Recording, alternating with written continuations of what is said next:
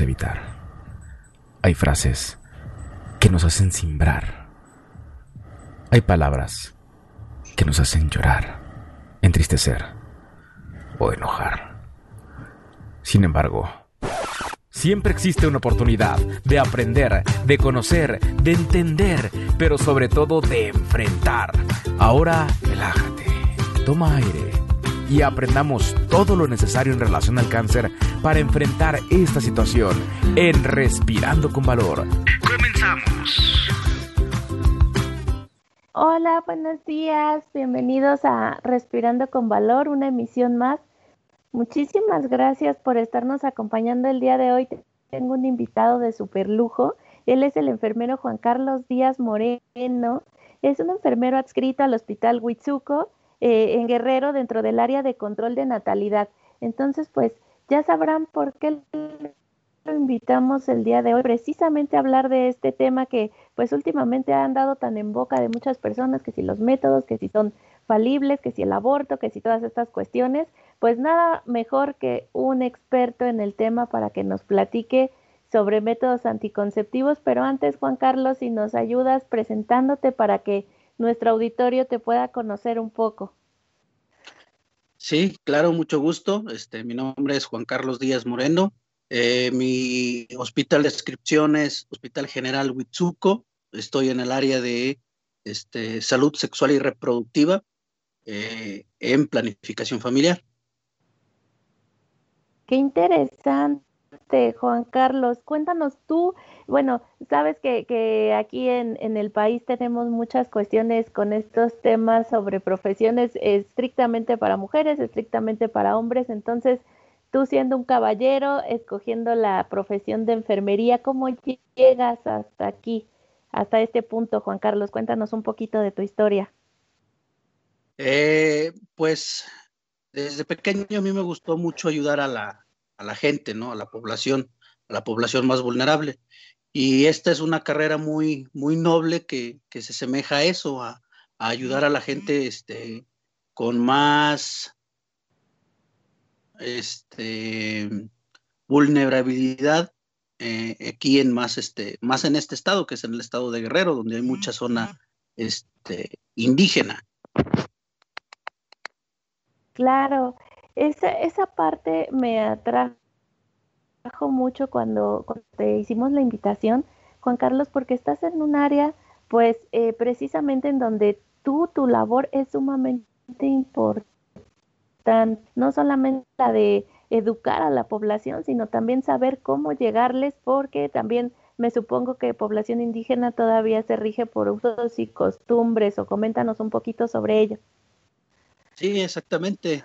Eh, en, la localidad donde yo me encuentro, que es este, Huitzuco, pues pertenecen muchos, este, muchos, mucha población indígena, como lo que es este Copalillo, Hueyal, este, Atenango del Río, Ulimán. Entonces ahí todavía se, rigen mucho por, los usos y costumbres, como usted lo comentó, y a, lo que es este, la, la religión y pues la mayoría de la población de esas localidades pues hablan este el náhuatl.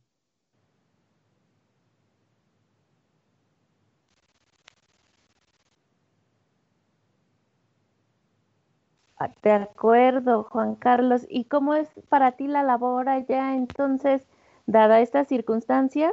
¿Cómo, ¿Cómo has podido tú hacer o qué programas implementas tú para hablarles sobre salud reproductiva a las personas? Este, existe un equipo de trabajo eh, en lo que es este, salud sexual y reproductiva. Eh, contamos en la unidad hospitalaria también como lo que es un este, consultorio de servicios amigables donde se encarga de, orientar, de facilitar los métodos anticonceptivos a, este, a todo lo que es este, la población menor de 19 años.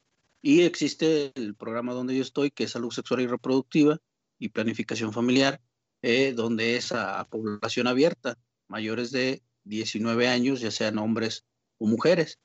Entonces se han implementado varias, varias, este, varios programas y varias estrategias para poder saber llegar a toda esa gente pues indígena que, que pues este, nos visita en nuestra unidad hospitalaria. Qué interesante, Juan Carlos. Pues entrando un poquito más en, materia, nos, nos, agrada mucho poder saber de ti, de tu labor, que la des a conocer, porque es un trabajo titánico. Inclusive, como nos comentabas, para darte a entender con otras personas, ¿no? Su lengua materna, pues no es el castellano, es algo que complica todavía más tu labor. Y, y sobre todo hablarles de salud sexual, como tú dices, eh, todavía están muy arraigados a la religión y además, pues eso te complica un poquito. Pero muchas felicidades por tu labor y nos gustaría entonces entrar un poquito más de lleno a, los que, a lo que son los métodos anticonceptivos que seas por ciento eficaz, Juan Carlos. Bueno, como tú lo comentabas al principio, no existe un médico, este, un método de planificación familiar 100% eficaz. Lo más semejante a él, pues, es la, la OTB, que es un método permanente. Pero aquí se clasifican en, este, en, tres tipos, en métodos de, de, barrera, en métodos temporales y métodos permanentes. En los métodos de barrera, pues existe el condón femenino y el condón masculino. Y en métodos temporales, pues existe la inyección mensual, la inyección bimensual, el parche subdérmico, el implante subdérmico, este, el dispositivo intrauterino, ya sea té de cobre o ya sea diumirena, y lo que es la, la OTB y la vasectomía. Cabe señalar que en nuestra unidad hospitalaria pues tenemos este, campaña permanente en vasectomía y en OTB. Cuéntanos un poquito qué es la OTB, Juan Carlos, por favor. La OTB es la oclusión tubaria bilateral. Eh, se hace una pequeña incisión a, abajo del ombligo, más o menos de unos 4 a 5 centímetros, eh, esto es para las, para las mujeres. Este, eh, se realiza bajo anestesia este, general porque se da un pequeño bloqueo para hacer la cirugía. Para eso se tiene que entrar a quirófano, este, claramente. Y este, se le tiene que hacer este, algunos tipos de, de estudios de laboratorio. Estando completamente a favor de lo que son los estudios, pues se interviene quirúrgicamente la, la, la paciente. Eh, es muy sencilla, es, este, se puede decir que ambulatoria porque se operan por la mañana y por la tarde se van a, su domicilio. Eh, con esto se, se ligan y se, tro, y, se, y se cortan y ligan, perdón, lo que son las, las trompas de, de falopio para que este, el óvulo, al ser desprendido por el ovario, pues no se llegue a juntar en lo que es la trompa de falopio entre el espermatozoide y lo que es el óvulo. Entonces así ya no hay un embarazo y este, la vida de la persona o de la mujer pues sigue siendo normal porque ella va a seguir menstruando. Una cosa es la ovulación y otra cosa es la menstruación. Entonces no se interfiere en lo que es la menstruación. La paciente va a seguir menstruando hasta que pues llegue a, a, la edad en que se le retire, lo que es la menopausia. Ok, estamos hablando entonces que este es un método ya definitivo. Sí, definitivo, permanente, ah, efectivamente. Muy bien.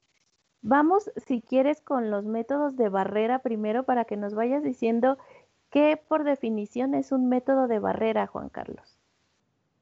El método de barrera es eh, se utiliza hoy en día como un método para no contraer alguna enfermedad de transmisión sexual, como lo que es el VIH-Sida, sífilis, gonorrea o cualquier este, enfermedad de transmisión sexual, el VPH. Eh, eso impide que este, los fluidos de, de, la vagina y los fluidos del pene pues tengan contacto directo, entonces es como una barrera, como lo dice, una barrera para que no, no haya esos este, eh, ese contacto directo entre la vagina y lo que es el, el, el pene. Ok, ¿y cuántos métodos de barrera existen?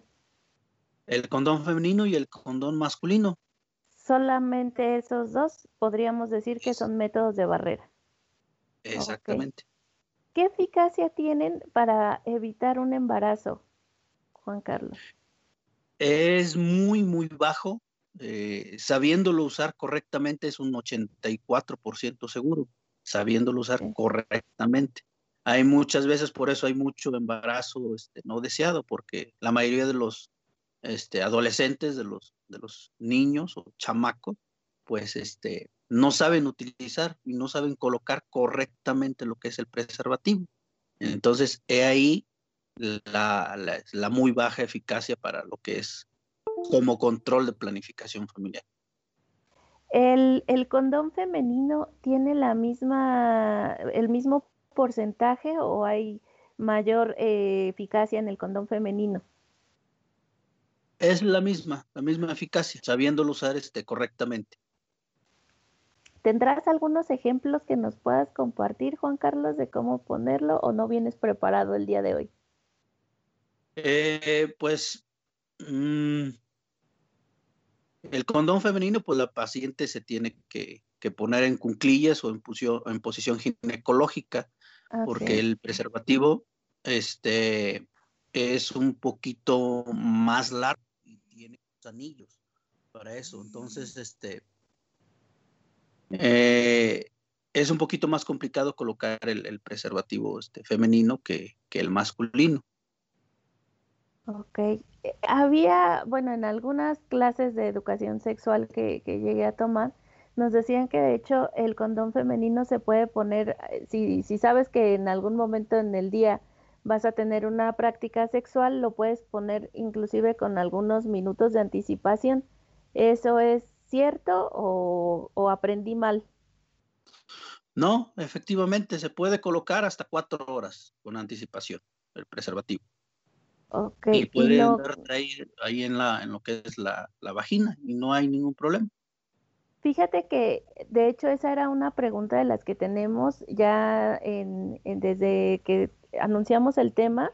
En inbox te cayeron algunas preguntas, Juan Carlos. Entonces te, te voy a aprovechar lo más que pueda porque había una pregunta en donde dicen que si el hecho de ponértelo antes, el condón femenino, te puede quedar un pedazo de látex o todas estas cosas que ya ves que de repente empezamos a malinformarnos. Cuéntanos un poquito sobre ello.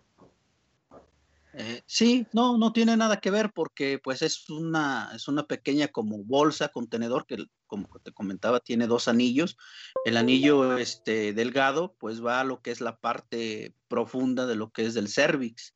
Entonces ahí se detiene y la parte del anillo grande pues cubre todo lo que es la parte de la vulva y a la hora de tener este, la prenda este, íntima como lo que es eh, un boxer, calzón, pues queda muy completamente adherido a lo que es la vagina, entonces no hay ningún problema en, en, tenerlo este cierto tiempo y no es verdad, esos son mitos de que se llega a quedar este un pedazo de, látex adentro. Eso es importante porque eh, empezamos a romper mitos y entonces la gente empieza a tomar confianza. También es, es, responsabilidad de nosotras, mujeres, también cuidarnos, no, no todo hay que dejárselo al hombre, entonces, pues es un buen método. Estamos terminando los métodos de barrera que nos dijo Juan Carlos, vamos a dar un pequeño repaso. Son dos, es el condón masculino, el condón femenino, son 84% eficaces siempre y cuando usted lo sepa utilizar al 100%.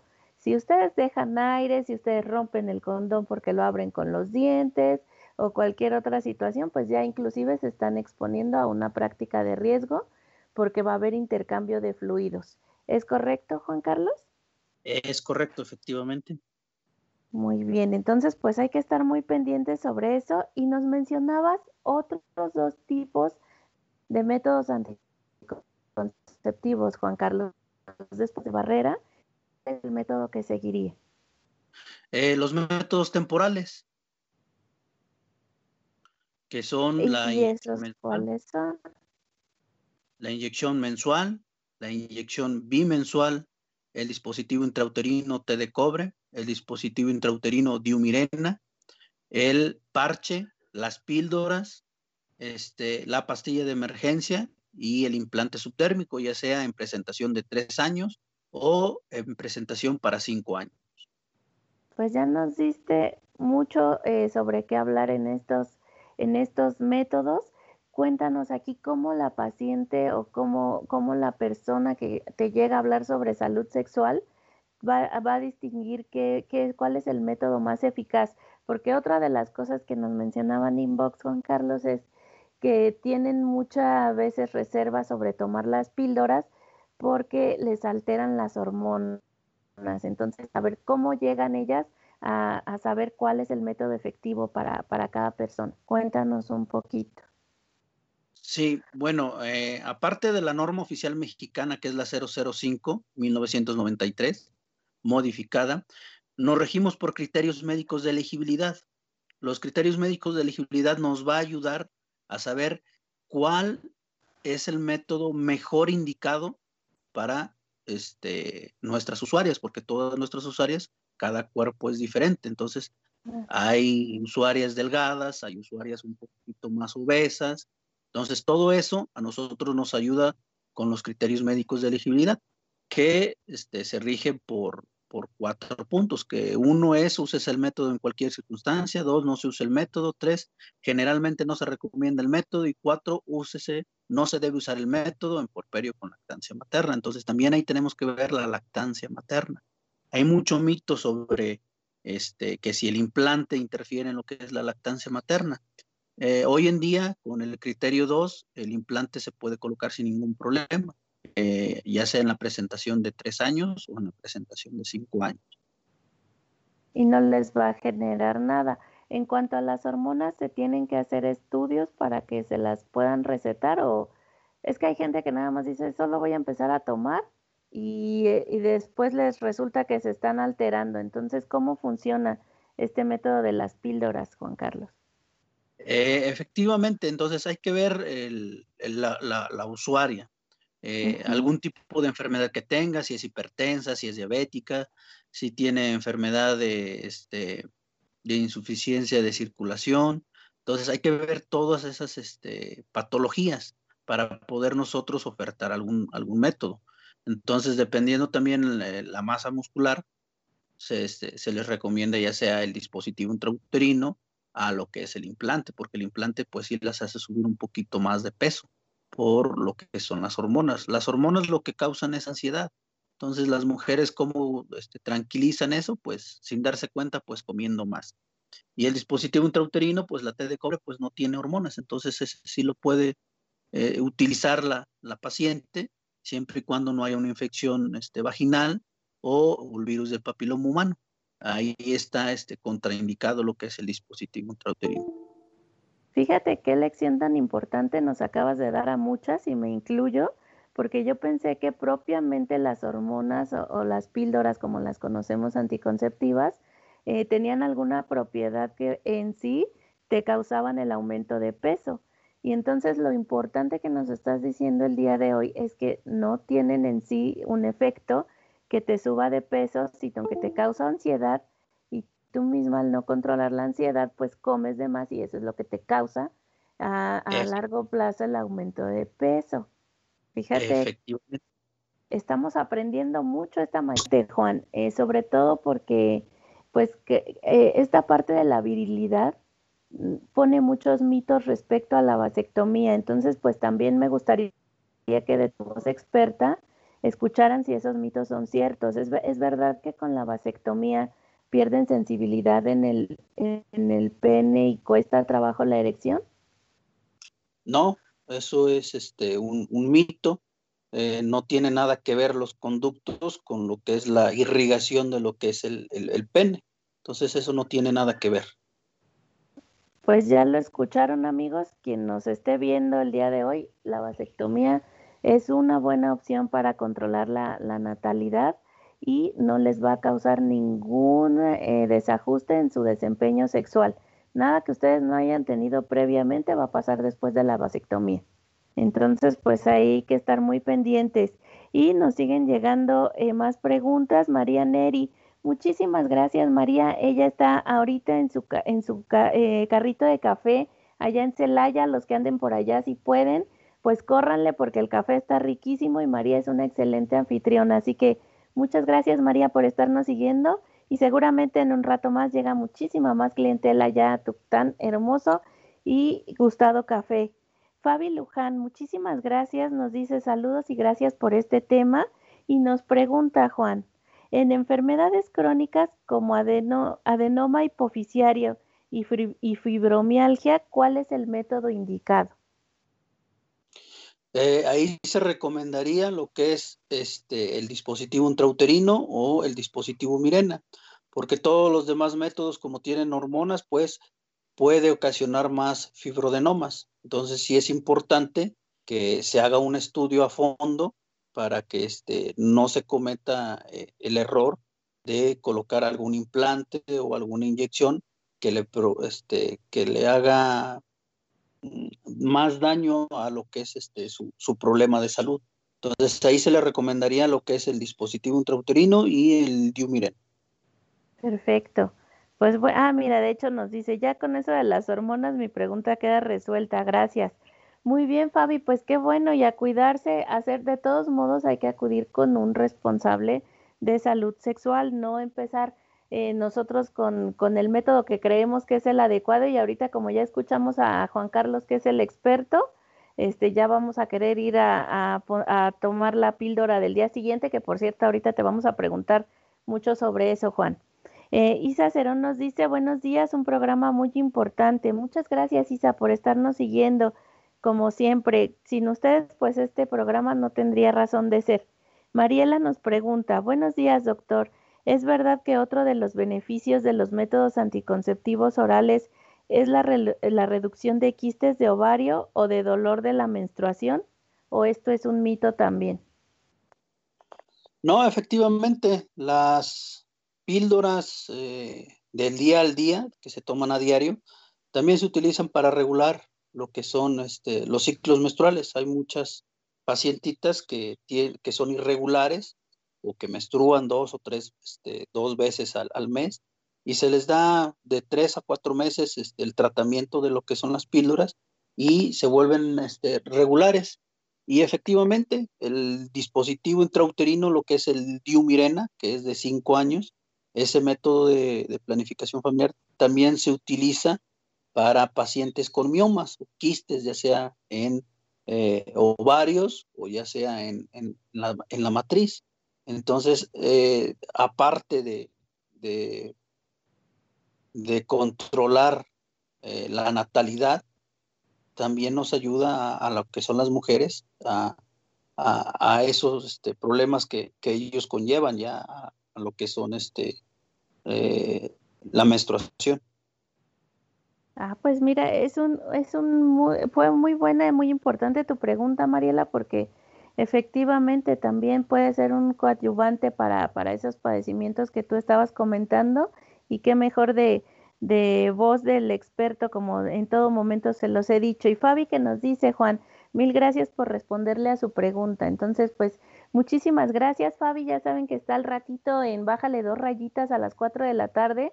Va a tener un tema súper importante como siempre. Entonces, pues no hay que dejarla de escuchar, nos va a decir cómo controlar precisamente un poquito el estrés, la ansiedad, siempre con una mejor actitud y pues para poderle bajar dos rayitas a las 4 de la tarde. Muchas gracias Fabi por estar pendiente de este programa.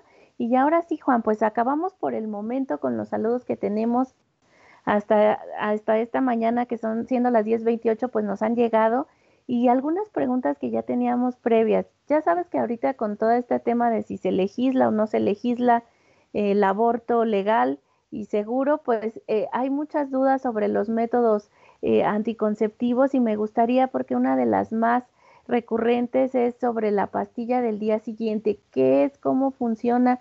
¿Qué nos puedes comentar al respecto, Juan? Eh, efectivamente, uno de los mitos de la pastilla de emergencia es de que le achacan que es abortiva, lo cual es un error, porque porque lo que hace la, pastilla de emergencia es evitar que se fecunde el óvulo. Entonces, si no hay fecundación de óvulo y espermatozoide, pues por obvias razones, pues no va a haber un, aborto. Eh, lo que hace también la pastilla de emergencia es hacer el moco cervical más espeso para que impida este, eh, la ovulación e inhibe la ovulación para que el óvulo pues no se desprenda de lo que es el, el ovario. Entonces, por eso es muy importante que la pastilla de emergencia se tome en las primeras 72 horas de lo que es haber tenido el acto sexual. Después de las 72 horas, pues pierde un poquito más su efectividad. Después de esas 72 horas, ¿sí es conveniente tomarla o ya habrá pasado el, propósito de hacerlo? Eh, todavía se puede tomar, pero pues si baja un poco más su, eficacia. Puede que el moco cervical pues ya no se haga más espeso y pues que tarde más para inhibir lo que es la, ovulación. Entonces por eso se recomiendan las primeras 72 horas para este, hacer eficacia, este, la efectividad de lo que es la píldora de emergencia. ¿En qué casos eh, se puede utilizar, Juan? Porque ah, pues eh, he escuchado sobre, sobre personas que dicen que es que ya la toman como si fueran eh, mentas en lugar de, de, píldoras pues anticonceptivas. Entonces, ¿cada cuándo es confiable o es lo, lo, óptimo para que alguien pueda tomar este, este tipo de píldoras? por norma, que es la que nos rige, se recomienda que se tome dos veces por año solamente. ¿Por qué? Porque si se llega a estar tomando frecuentemente, pues a largo plazo puede ser que la mujer se haga infértil por el exceso de, estar tomando este, eh, hormonas, porque una pastilla de, emergencia, una sola, es como si estuviera tomando ocho pastillas diarias. Y entonces ahí viene una presentación de una sola pastilla, de una sola tableta, o viene la presentación de dos tabletas que se tienen que tomar una este, a cierta hora y posteriormente tomarse la otra a las 12 horas. Entonces estamos hablando de que en dos pastillas eh, se están tomando 16 pastillas diarias. Es muchísima la dosis entonces que a la que están recurriendo.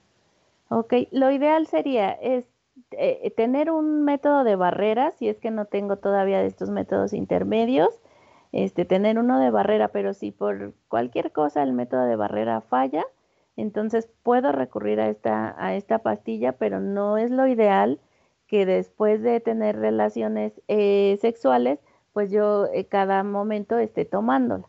No es lo óptimo. Sí, efectivamente. Entonces, cuando van así las usuarias por su pastilla de emergencia, Ahí se les brinda orientación consejería y se les recomienda que mejor adopten un método de planificación familiar temporal para que no estén utilizando demasiado lo que son las, las píldoras de emergencia. Entonces, eh, ya se concientizan y muchas de nuestras usuarias pues mejor adoptan un método de planificación familiar porque tienen una vida sexual activa. Ok, estos métodos temporales, ¿cuáles el más eficaz? Eh, si nos podemos ir por porcentajes, Juan, ¿cuál sería el primero que tú recomendarías? El implante subdérmico es un 99.9%. ¿Este cómo funciona? Eh, eh, existen dos presentaciones, uno de tres años y otro de cinco. El de tres años es una sola varilla, va en, en, el brazo ya sea derecho o izquierdo, dependiendo de la, de la paciente, cómo se sienta más cómoda. Este, segrega este, una hormona que es levonorgestrel. Eh, hace que el moco cervical se haga más espeso y inhibe lo que es la ovulación. Entonces, la mayoría de las pacientes que utilizan el implante eh, dejan de menstruar el tiempo que, que, lo están utilizando, por tres años, o sea, por cinco. Eh, hay sangraditos intermitentes que ya se les da tratamiento y no hay ningún problema. Pueden seguir con, con su método, ya sea de tres o de cinco años, dependiendo el, el método que haya aceptado. El método de, de, para cinco años, que es el, el Shadel, pues viene en presentación de dos varillas. Ahí se tiene que hacer pues una doble punción para colocar la, la doble varilla. ¿Esto no les causa problemas a largo plazo el hecho de que dejen de menstruar? durante todo este tiempo? No, porque son gruesas lo que es el endometrio, entonces al no haber este engrosamiento de endometrio, pues no, no va a haber este menstruación. Entonces muchas mujeres es lo que, lo que piensan también, ¿no? Es uno de los mitos de que a dónde se va esa sangre.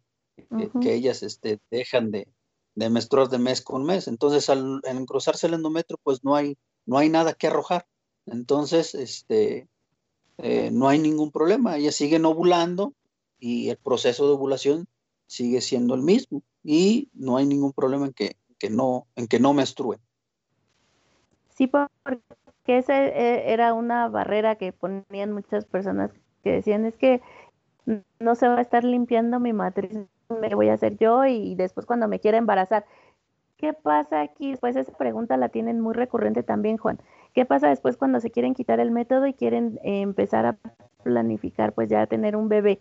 ¿Cuesta trabajo o eh, ¿qué, qué, qué, sucede después del método? el, el, implante es un método muy noble que al quitarse inmediatamente al mes, a los dos meses, ya la paciente es fértil y se puede volver a embarazar sin ningún problema. Vuelve a menstruar con regularidad como eran sus ciclos antes del implante. Sí, exactamente. Ok, pues esa es una muy buena opción.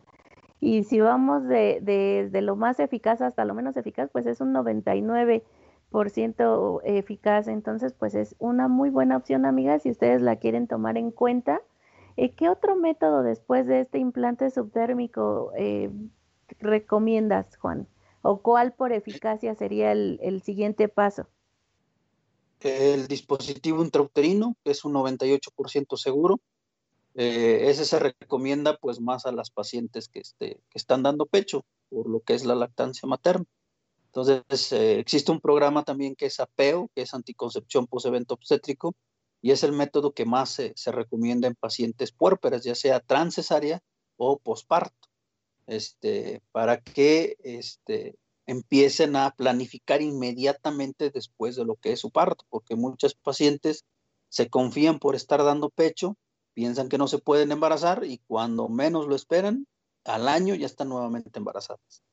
Esto también es algo que hemos escuchado muy recurrente, ¿no? Y creo que viene desde las abuelitas que te decían, no, pues es que cuando estás dando pecho es imposible que te embaraces. ¿Por qué esta creencia, Juan? ¿A qué se le atañe el hecho de que lactes y, pienses que eres infértil?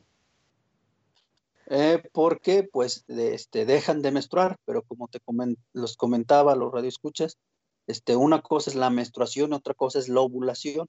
Entonces, no porque dejes de menstruar, vas a dejar de ovular. Entonces, la ovulación se sigue dando, aunque, la paciente o la usuaria no, este, no menstrue, sigue ovulando. Entonces, muchas mujeres es lo que pasa, que están dando pecho, no menstruan, tienen esa creencia de que, pues, mientras no regle, pues no me puedo embarazar y estar en un error. Ahí es cuando se nos embaraza. Y por eso la importancia de la educación sexual, porque seguimos eh, nosotros acuñando muchos mitos y muchas falsas creencias y después pues eh, las consecuencias son un embarazo no deseado o inclusive el método de barrera no se debe de, de suprimir si ustedes tienen pues una vida sexual con más de una pareja. ¿Estoy en lo correcto, Juan? Efectivamente, de hecho se recomienda que eh, la base principal sea el método de barrera por las infecciones de transmisión sexual hay muchos virus, este, virus del papiloma humano, este, sífilis, gonorrea, VIH, SIDA, que pues las eh, amas de casa o nuestras usuarias, pues a lo mejor sí son conscientes de que solamente tienen una sola pareja, ¿no? Pero pues los hombres son los que eh, andamos en la calle y pues tenemos más este, contacto con más este, mujeres. Entonces sí se recomienda pues una, una base que es el preservativo para para este, evitar una enfermedad de transmisión sexual y ya un método temporal, este, como lo que es una inyección, un implante, un dispositivo, para evitar y hacer más este, eficiente pues un método de planificación familiar, porque ahí aumenta este, la eficacia del método. Claro, con, con, los dos. Y después del DIU, Juan, volviendo un poquito a los, a los temporales, después del DIU, ¿cuál seguiría? La inyección mensual, que también es un, este, bimensual, perdón, que es también un 98% segura.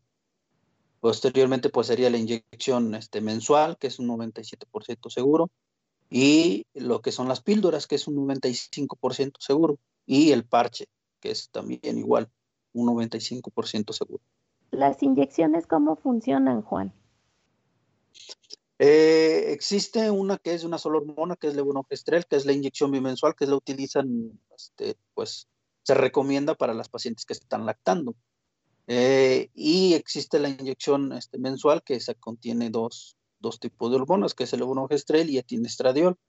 Eh, ambas actúan de la misma forma, que evitan la, la ovulación y que el moco cervical se haga más espeso para que los espermatozoides les cueste más trabajo este, subir y fecundar a lo que es el, hombre. Y después nos mencionabas, después de la, de la, inyección bimestral, sigue una inyección mensual. ¿Esa es lo mismo o funciona diferente? Eh, actúa de la misma forma, que es eh, inhibir la ovulación y hacer el moco cervical más espeso. Eh, la única diferencia que pues la otra contiene etinestradiol, que es otra hormona, y esa no se recomienda en lo que es la lactancia materna. Esa si estás lactando definitivamente ni te le acerques. No, efectivamente, esa no la puedes usar hasta que deje de dar pecho. Perfecto. Y por último nos mencionabas el parche. Sí, el parche subdérmico, que es un 95% seguro. Ese viene en una presentación de tres parches. Eh, se inicia cuando está menstruando la, usuaria eh, y se, supone que al terminar su ciclo menstrual pues tiene que descansar ocho días porque la presentación nada más es de tres y volver a, colocar un nuevo parche cuando esté nuevamente esté menstruando.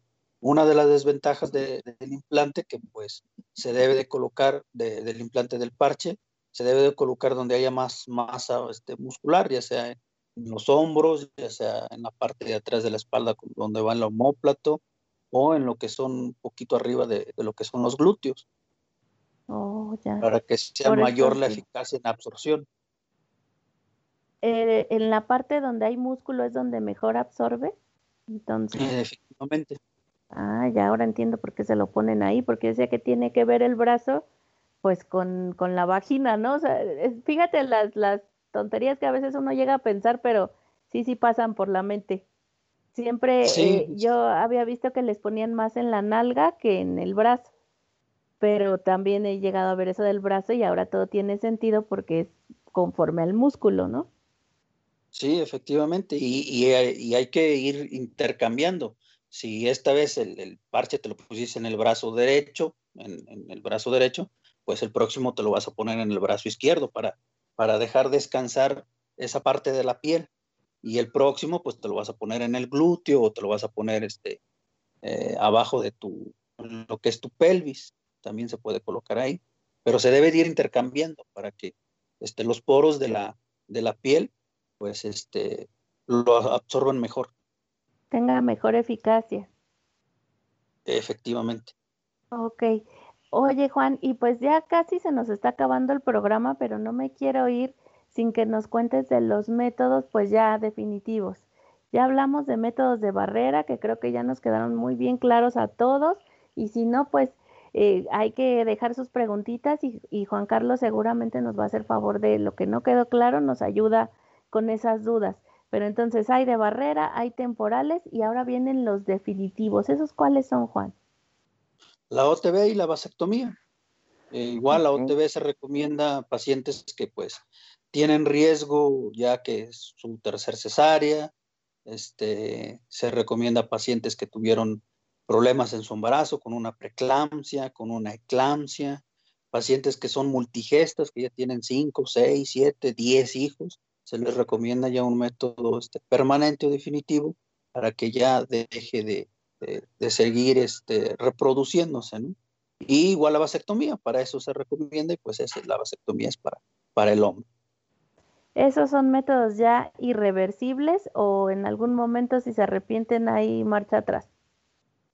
Eh, se puede recanalizar, pero pues este, no es 100% seguro que vaya a funcionar nuevamente. Entonces sí se les dice ahora, porque antes se realizaba la salpingoclasia la salpingoclasia solamente se ligaban las trompas. Entonces, si se llegaba a desligar en 8 o 9 años, pues resulta que estaba, se, vuelve a embarazar la paciente. Entonces, muchas pacientes dicen, es que yo estaba operada y salí embarazada, porque se hacía la salpingo, solamente era la amarre de las trompas. Ahorita se hace la OTB, que es la oclusión tubaria bilateral, que es eso que se cortan y se ligan los conductos, ya sean los conductos diferentes del hombre, que es en la vasectomía, o los conductos de lo que son las trompas de falopio. Entonces ya es más difícil volver a recanalizar porque si se corta pues más o menos unos 3 a 4 milímetros o hasta medio centímetro de, del conducto. Entonces ya es muy difícil después volverlos a, a unir. Ya, ya no es este, y, y tú cómo, o sea, si alguien quisiera volver a unir o algo, ¿tú sí recomiendas que lo hagan?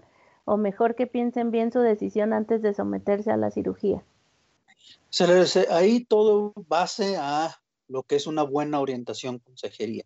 Entonces sí se le dice a la paciente y se le insiste que es muy difícil que se vuelva a recanalizar las trompas de falopio.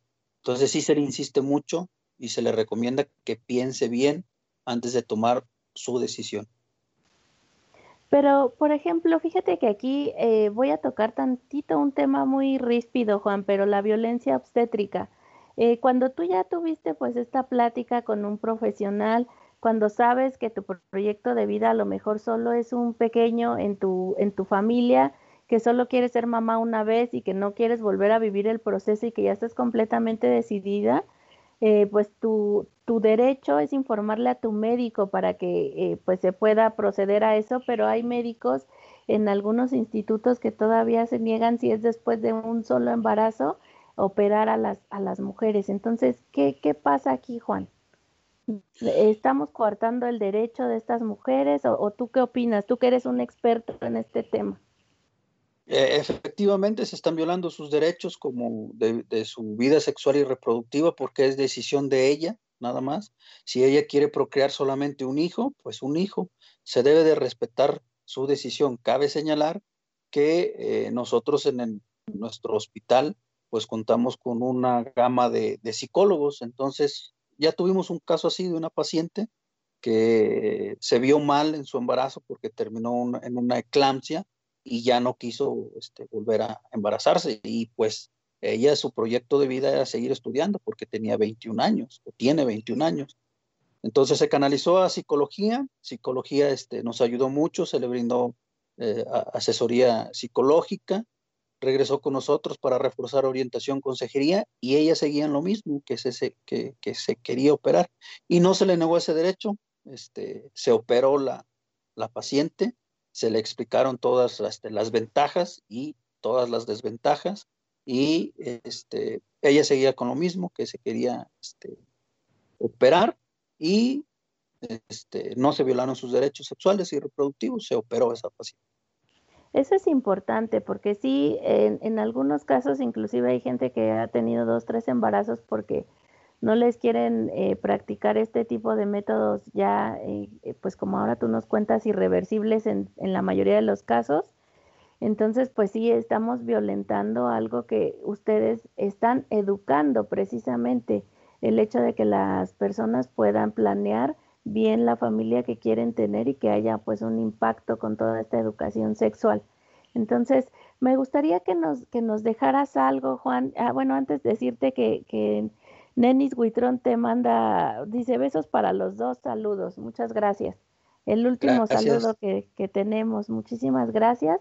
Y pues me gustaría que nos dejaras algo, que nos, que nos hablara sobre la importancia de, de tomar educación sexual en todos los niveles, en todas las esferas. Cuéntanos un poquito, Juan, antes de despedirnos de la emisión. Este, sí, todas este, las unidades de salud cuentan con, métodos de planificación familiar. Es importante este, educarnos en este sentido para evitar embarazos no planeados, para evitar embarazos no deseados, para evitar embarazos en adolescentes que ahorita está pues a, la alza. Este, y cabe señalar que todos los métodos de planificación familiar en las unidades de salud son gratuitos, ya sean temporales, de barrera o permanentes. Todos son este, absolutamente gratuitos. O sea que ni siquiera van a tener que pagar, ellas van y solamente con la consejería que ustedes dan, ¿cómo es el proceso aquí, en, por ejemplo, en tu caso, Juan? Cuando alguien llega y quiere una asesoría eh, sobre salud sexual, ¿cuál es el paso uno? El paso uno, pues llega el usuario al consultorio, llega y pregunta, este, ¿cómo le hago para conseguir un método de planificación familiar? Pues ya se le pregunta si ha utilizado alguno, ya nos empieza a comentar ella si, si ha, este, utilizado alguno, qué método ha utilizado, con qué método se ha sentido cómoda, y ya se le pregunta, pues, su historia del clínico, ¿no? Este, alguna enfermedad de, este, de transmisión sexual, alguna enfermedad este, crónico-degenerativa, como es diabetes, hipertensión, o alguna otra complicación que haya tenido o en lo que es este, su embarazo, que haya terminado en preeclampsia o en eclampsia. Y ya se le brinda una orientación consejería y nosotros eh, solamente aconsejamos para que ella tome la mejor decisión. Es bien importante que ustedes sepan que la decisión siempre va a estar con ustedes. Ustedes son libres de, elegir y de, de llevar su salud sexual como ustedes quieran pero pues siempre hay que hacerlo con responsabilidad y no solo porque nos enfrentamos a embarazos no deseados, sino porque como Juan nos ha dicho a lo largo del programa, hay muchísimas enfermedades de tipo de transmisión sexual que ojalá en otra charla, Juan, nos puedas venir a platicar sobre todas estas ETS. Estaría súper importante que nos dijeras y que también nos vinieras a romper mitos como el día de hoy nos rompiste tanto sobre la salud reproductiva. Sí, claro, con mucho gusto. Pues muchísimas gracias, gracias a todos ustedes que nos están sintonizando.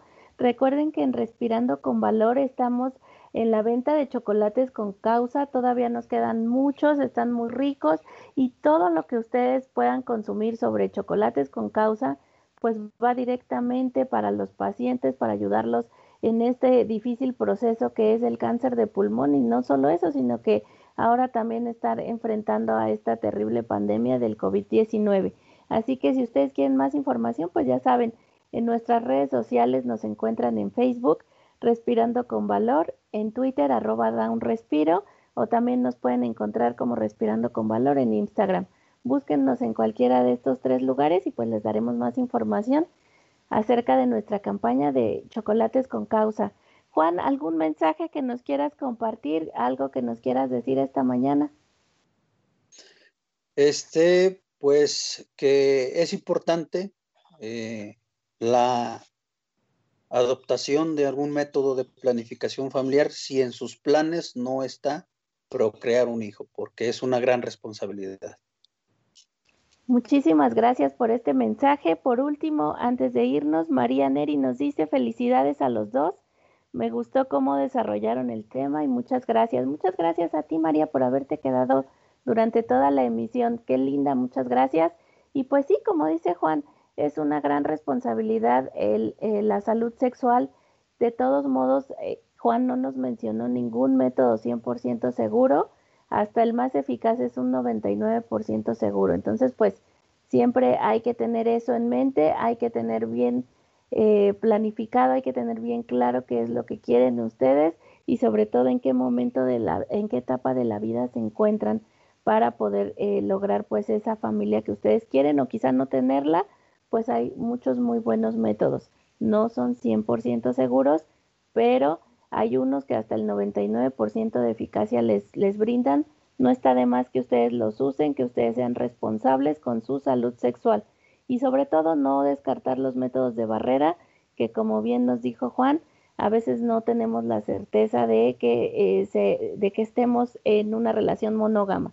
Entonces, pues por ello la importancia de que ustedes también no descarten del todo, aunque ya usen otro tipo de método, pues el condón femenino o masculino. Y pues muchísimas gracias Juan por haber estado esta mañana. Fue todo un agasajo, un deleite poder aprender cosas nuevas, porque créeme que sí, aprendimos cosas nuevas yo por lo menos sí lo hice. Es un tema sumamente eh, amplio e importante y gracias por venir a compartirnos.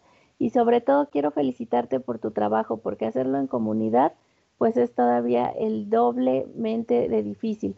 Así que muchas gracias Juan por esa labor tan grande que estás haciendo por esa comunidad y pues por todo, por todo México. Muchas gracias y espero verte. Muchas gracias a ustedes. Sí, gracias, muchas gracias a ustedes, gracias a los este, radioescuchas y como dijiste, pues sí, es un tema muy, muy amplio, este, muy complejo, eh, que todavía existe, este, que tenemos que romper esas cadenas de los mitos este, y realidades de cada uno de los métodos de planificación familiar. Un gusto este, haber estado en, su programa y pues si, si tienen este, alguno, algún otro tema donde yo les pueda este, apoyar, con mucho gusto lo haré.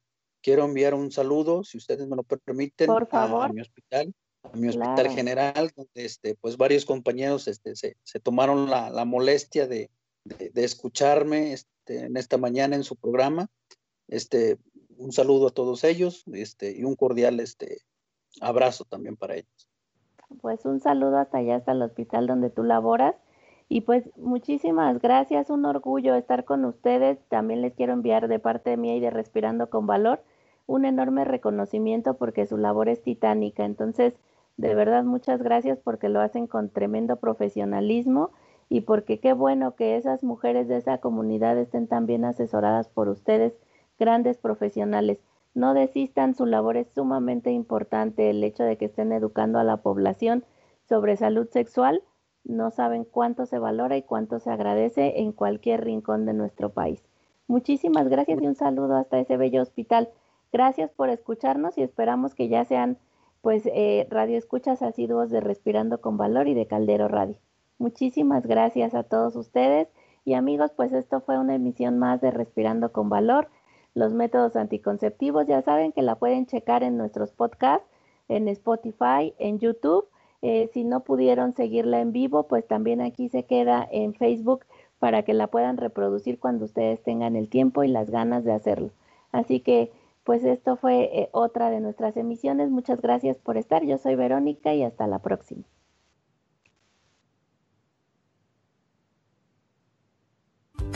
Gracias por escucharnos. Te esperamos la próxima semana en un nuevo capítulo. Mientras tanto, sonríe y respira con valor. Que estamos juntos en esto. Hasta la próxima.